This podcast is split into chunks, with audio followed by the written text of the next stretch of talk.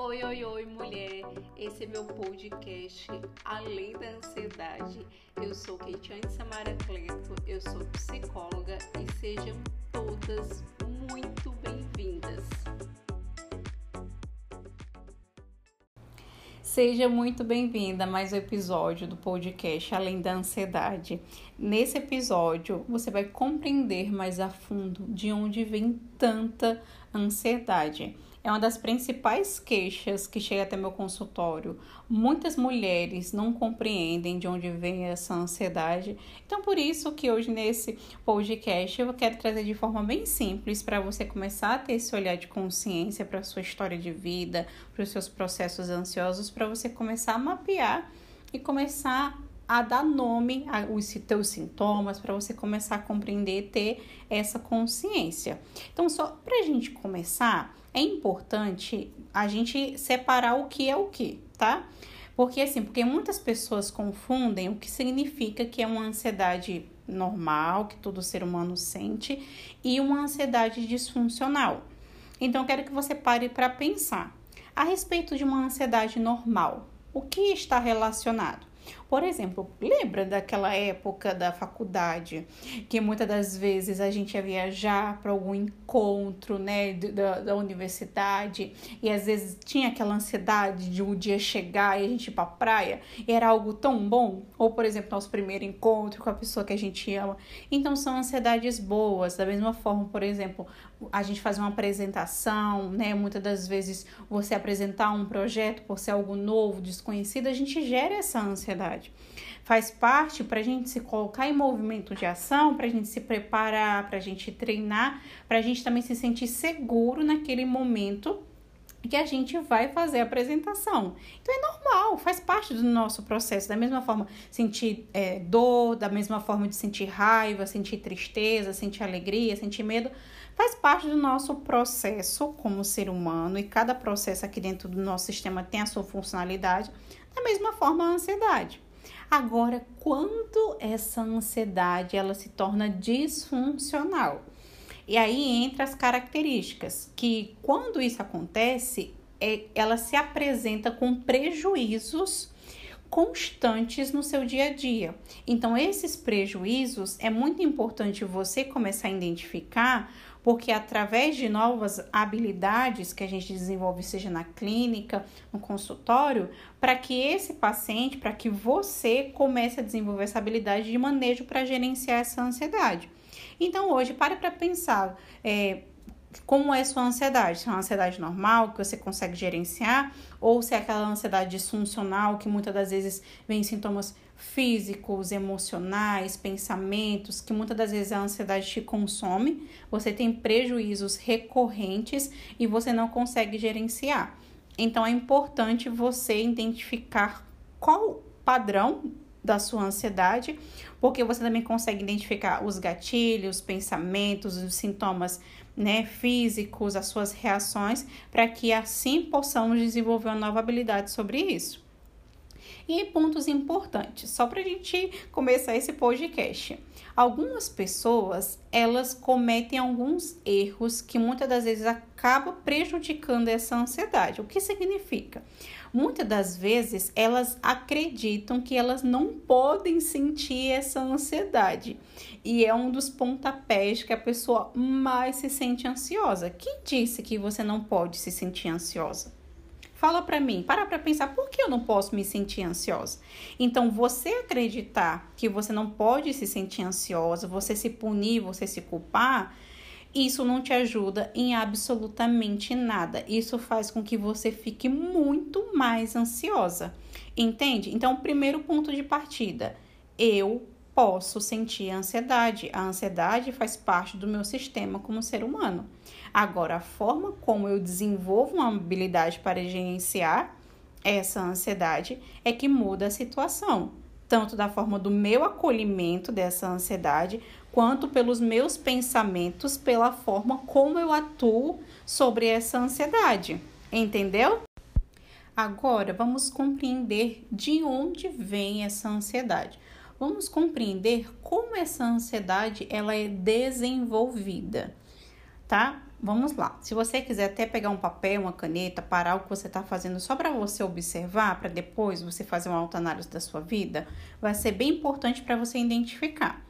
Primeiro desenvolvimento dessa ansiedade, o núcleo familiar que são as experiências vividas no seu contexto, desde ali da sua infância, na sua adolescência, que desenvolveram esses processos psicológicos, né? Sejam crenças, sejam padrões, entendeu?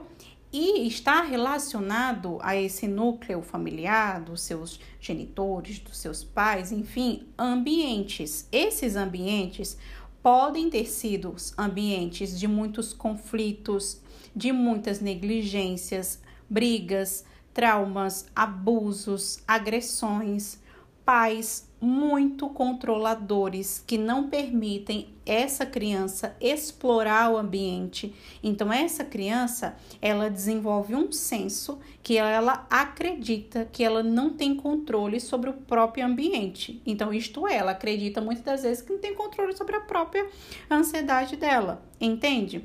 Então esse processo de você começar a identificar como essa ansiedade ela foi desenvolvida pelo teu núcleo familiar não é um ponto de partida de culpar os teus pais, de culpar esse processo, mas é um ponto de partida de se olhar com mais autocompaixão que eu não sou, compreende esse olhar de autocompaixão?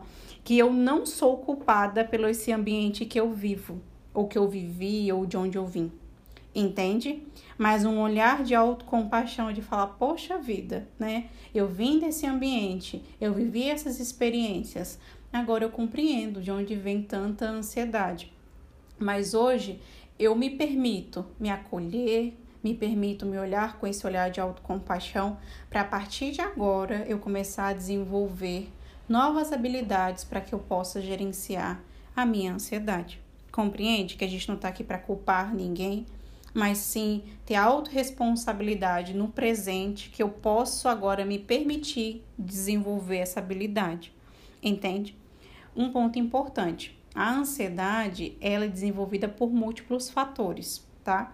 Então, assim, não é só um fator, como, por exemplo, o núcleo familiar, os processos psicológicos, mas são múltiplos fatores que vão desenvolvendo essa forma de você ter essa predisposição se você não gerencia o seu ambiente, se você não desenvolve um estilo de vida, você tem essa pré é, disposição para você desenvolver essa ansiedade, entendeu?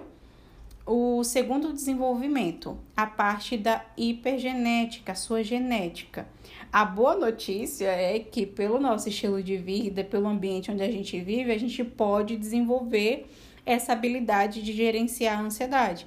Então, por exemplo, se a tua genética tem a ansiedade, tem a depressão, você tem essa predisposição para a ansiedade, entendeu? Mas não é um fator primordial para você possa desenvolver. E o terceiro é o sociocultural, está relacionado muitas das vezes à tua cultura, uh, ou teu histórico religioso. Então, são experiências sociais que foram desenvolvendo essa estrutura, tá? Para esse desenvolvimento dessa ansiedade. Então, é um ponto de partida para você fazer uma autoanálise, uma autopercepção de todo esse processo de vivências que você foi vivendo, seja no núcleo familiar, da sua genética, da sua cultura, do sociocultural, para você começar a identificar como é, de onde vem toda essa sua ansiedade. E é, vai ser sempre Preste bastante atenção nisso, tá? Vai ser sempre um ponto de partida de você parar de se culpar por você ter todos esses sintomas ansiosos, você começar a desenvolver esse olhar de autocompaixão para que a partir de agora eu, me olhando, eu possa desenvolver esse olhar para que eu possa desenvolver a habilidade de gerenciar essa minha ansiedade. Mas é só você tá? É só você que se permite isso, você desenvolver esse olhar de autocompaixão para você se olhar e falar assim: poxa, a partir de agora, não sou mais aquela criança naquele ambiente que viveu aquelas experiências, eu preciso aceitar o ambiente. Não, agora eu sou uma adulta, eu sou um ser humano que eu posso decidir o que, que eu faço daqui para daqui frente. É uma coisa que eu falo muito. Você não é o que você pensa, nem o que você sente. Você é o que você escolhe e decide daqui para frente. Então, espero que esse podcast faça sentido para você fazer uma autoanálise, compreender de onde vem toda a sua ansiedade e que seja um ponto de partida para que a partir de agora você comece a se olhar com mais autocompaixão, com menos culpa e se permitir, a partir de agora, desenvolver uma nova ferramenta para gerenciar sua ansiedade. Se esse podcast fez sentido para você, já se inscreve aqui, porque toda terça-feira a gente tem um encontrinho marcado aqui para você viver além da ansiedade. Um beijo e até o nosso próximo podcast. Tchau, tchau. Esse conteúdo fez sentido para você?